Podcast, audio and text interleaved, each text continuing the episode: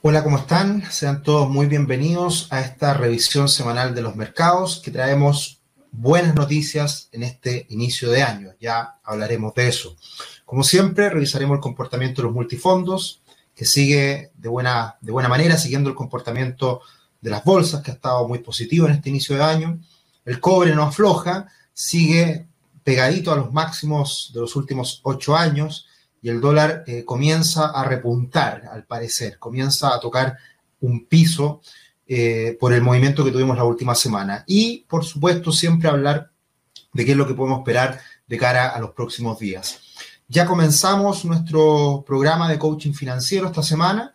Quedan un par de plazas finales, así que el que todavía no se apunte eh, se puede meter a nuestra página web, rubix.com, slash educación financiera. Ahí está el programa de coaching que comienza esta semana.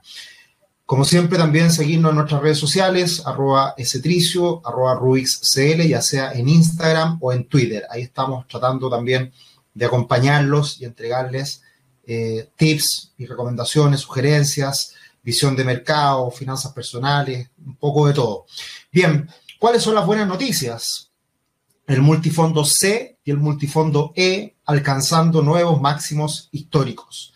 En este inicio de año habíamos estado hablando hace varias semanas que el multifondo E no alcanzaba máximos desde fines de agosto y ahora ya finalmente supera esa barrera. El multifondo C por pelos no la rompe, pero está también ahí muy, muy arriba, eh, prácticamente en máximos históricos, pero en el caso del multifondo C, los máximos de fines de noviembre el multifondo A recuperándose un poquito, pero todavía eh, lejos, o algunos, algunos puntos porcentuales de los máximos de fines de noviembre. Fue una buena semana la última, eh, los fondos más riesgosos subiendo un poquito más de un 1%, acompañando esto con el dólar que está comenzando a repuntar.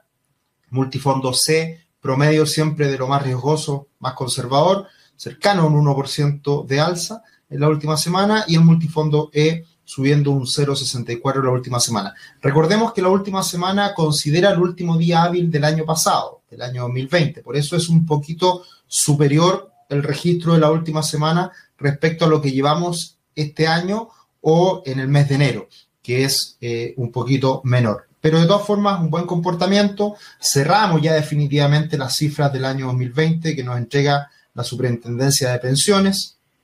El retorno real todo positivo en el año 2020. se repite la historia de los últimos años, en donde el fondo A renta un poquito menos de lo que ha sido los fondos más conservadores. Lo interesante de esta tabla, en términos reales, es que en los últimos tres años, los últimos 36 meses, el retorno anualizado ha sido del más riesgoso un 4% prácticamente y el más conservador un 5,5%.